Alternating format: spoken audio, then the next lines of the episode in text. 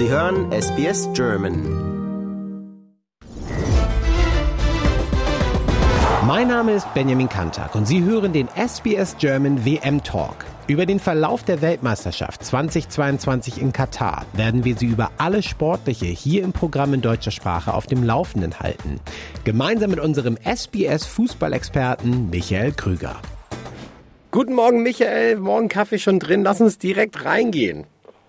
Ja, guten Morgen. In Zweiter Kaffee ist schon weg. Zweiter Kaffee, das ist sehr gut. Das heißt, du bist auf vollkommen Betriebs, äh, voll auf Betriebstemperatur. Das ist großartig.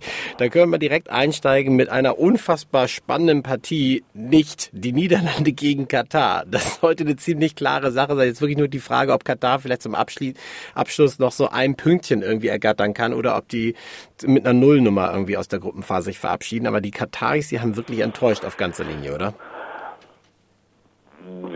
Ja, nicht. Ich glaube, es konnte keiner, oder ich zumindest habe es nicht erwartet, dass Katar da irgendwas äh, bewegt oder so, dass sie überhaupt ein Gruppenspiel gewinnen.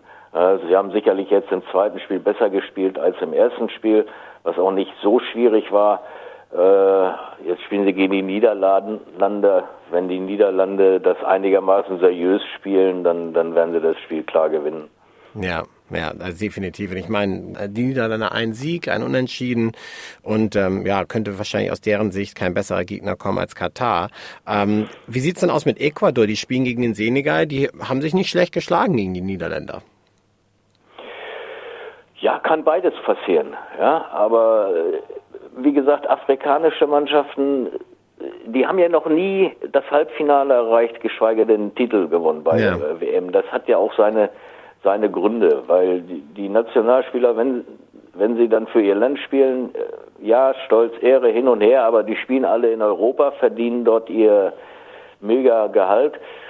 Und da fehlt mir dann so die, ja, diese, diese Inbrunst, dieser Hunger, diese, diese Leidenschaft. Ne? Der Senegal könnte normalerweise, aber ich bin da sehr skeptisch. Die, U, äh, die Ecuadorianer haben eine gute Truppe, spielen guten Ball und äh, sie haben vorne zwei die gefährlich sind.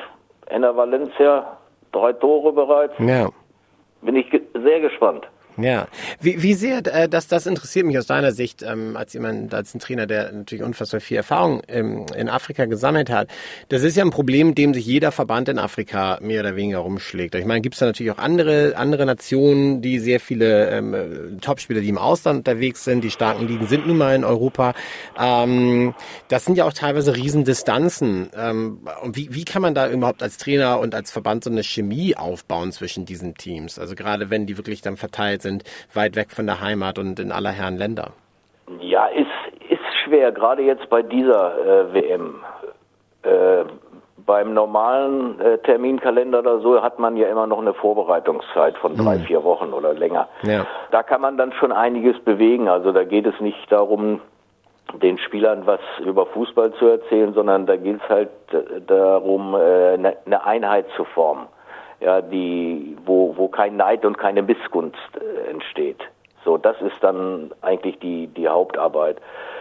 Jetzt ist es schwierig. Klar, die kennen sich alle, äh, können auch alle Fußball spielen, aber wichtig ist das Gesamtwerk. Ja. Ja, wenn man bei Mona Lisa, sage ich jetzt mal, einen halben Kopf wegnimmt, äh, dann ist das Gesamtwerk auch äh, nicht schön, ne? da hast du recht. Schön, schön, schöne, schönes Bild. Ja, ja, sehr schön. Wortwörtlich, so sieht's wohl aus. Ähm, Wales und England, ähm, da ist natürlich auch ordentlich Emotion drin in der Partie. Die Waliser war natürlich nicht gehandelt worden als irgendein Favorit oder Geheimfavorit oder sonst was, aber die wollen die wollen vermutlich den Engländern da richtige Schnippchen schlagen. Ähm, 0 zu 2 gegen den Iran, ja gut, kann passieren, aber wie sieht's aus? Ich meine, die müssen ja unfassbar motiviert sein gegen die Engländer. Also ich glaube, die können sich wahrscheinlich auch was gefasst machen, oder? Ja gut, also ich sag mal, der, die Waliser können rennen und kämpfen. Mehr, ja. mehr können sie ja nicht. Das ist ja das, was sie in die Waagschale werfen können, mehr nicht. Und äh, die Engländer müssten dagegen halt, dass die Engländer die klar bessere Mannschaft sind, äh, steht außer Frage. Und äh, von daher müsste England das, das Spiel auf jeden Fall gewinnen. Ich erwarte nicht, dass sie aus dem Stadion schießen. Nicht? Aber wie gesagt, äh, ne, die kennen sich, kommen beide vom gleichen, von der gleichen Insel. Aber äh, alles andere als ein Sieg Englands wäre schon eine Überraschung. Ja, und nach dem Auftaktsieg 6 zu 2 gegen Iran hat man ja auch gemerkt, bei, bei den Engländern gegen, gegen die USA war es dann irgendwie auch ein bisschen schwieriger, wobei das die USA natürlich auch ein wahrscheinlich deutlich besseres Team sind als die Waliser. Ähm, ja, aber das, ich bin, also ich bin auch gespannt. Ich freue mich immer bei solchen, solchen Spielen, solchen Begegnungen auf die Emotionen, dass sie selbst wenn, wenn so ganz kleine Nationen spielen, wie damals die Färöer Inseln gegen Deutschland und dann gewinnen sie überraschen und so, was da los ist. Ich meine, dass, die werden noch ihren Kindeskindern davon erzählen. Also irgendwie mag ich das immer ganz gerne von der emotionalen Perspektive her bei solchen Partien. Ja, du sprichst die Färöerinsel an. Ich finde solche Spiele auch äh, gut, aber äh, mir ist es dann immer lieber, wenn es anderen Nationen passiert. fair genug, fair genug. Ja, noch das letzte Spiel, ähm, auf das wir schauen wollen. Äh, der Iran gegen die USA. Ähm, ist wichtig, wichtige Partie für beide Mannschaften. Da ja, und ich finde auch eine hochinteressante. Ah, wirklich? Warum? Hochinteressante Partie, weil äh, USA ähnlich wie Kam äh, Kanada äh, gucke ich sehr gerne. Mhm. Tempo drin, Dynamik, auch äh, äh, guter Fußball. I, äh, Iran anderes System, mehr technisch, leben von ihrer Emotionalität.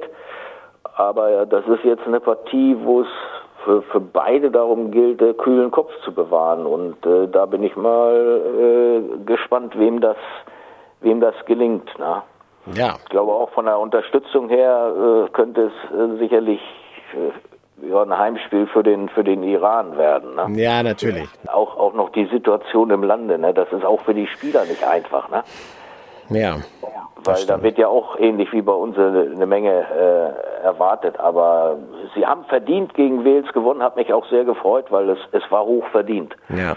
Ja, und du hast es ja schon angesprochen, bei den Deutschen, sowas spielt ja eine Riesenrolle da, äh, wenn es da Aufruhr gibt. Und gerade bei denen im Land ist es ja wirklich direkt, die haben Familie, Verwandte dort, ähm, da, da brennt die Luft. Ähm, das dann wirklich umzu, also das dann beiseite zu schieben und dann sportlich erfolgreich zu sein, ist wahrscheinlich umso schwieriger. Also da kann man wirklich nur den ja. Hut vorziehen. Ja. ja. Ganz schwer. Ja.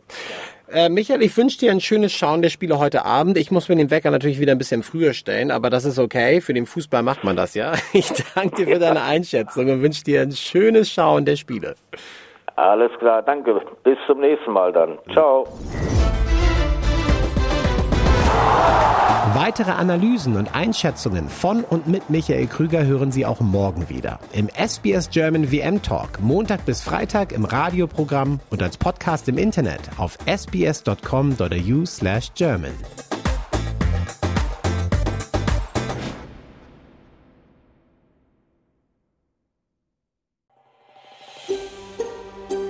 Lust auf weitere Interviews und Geschichten?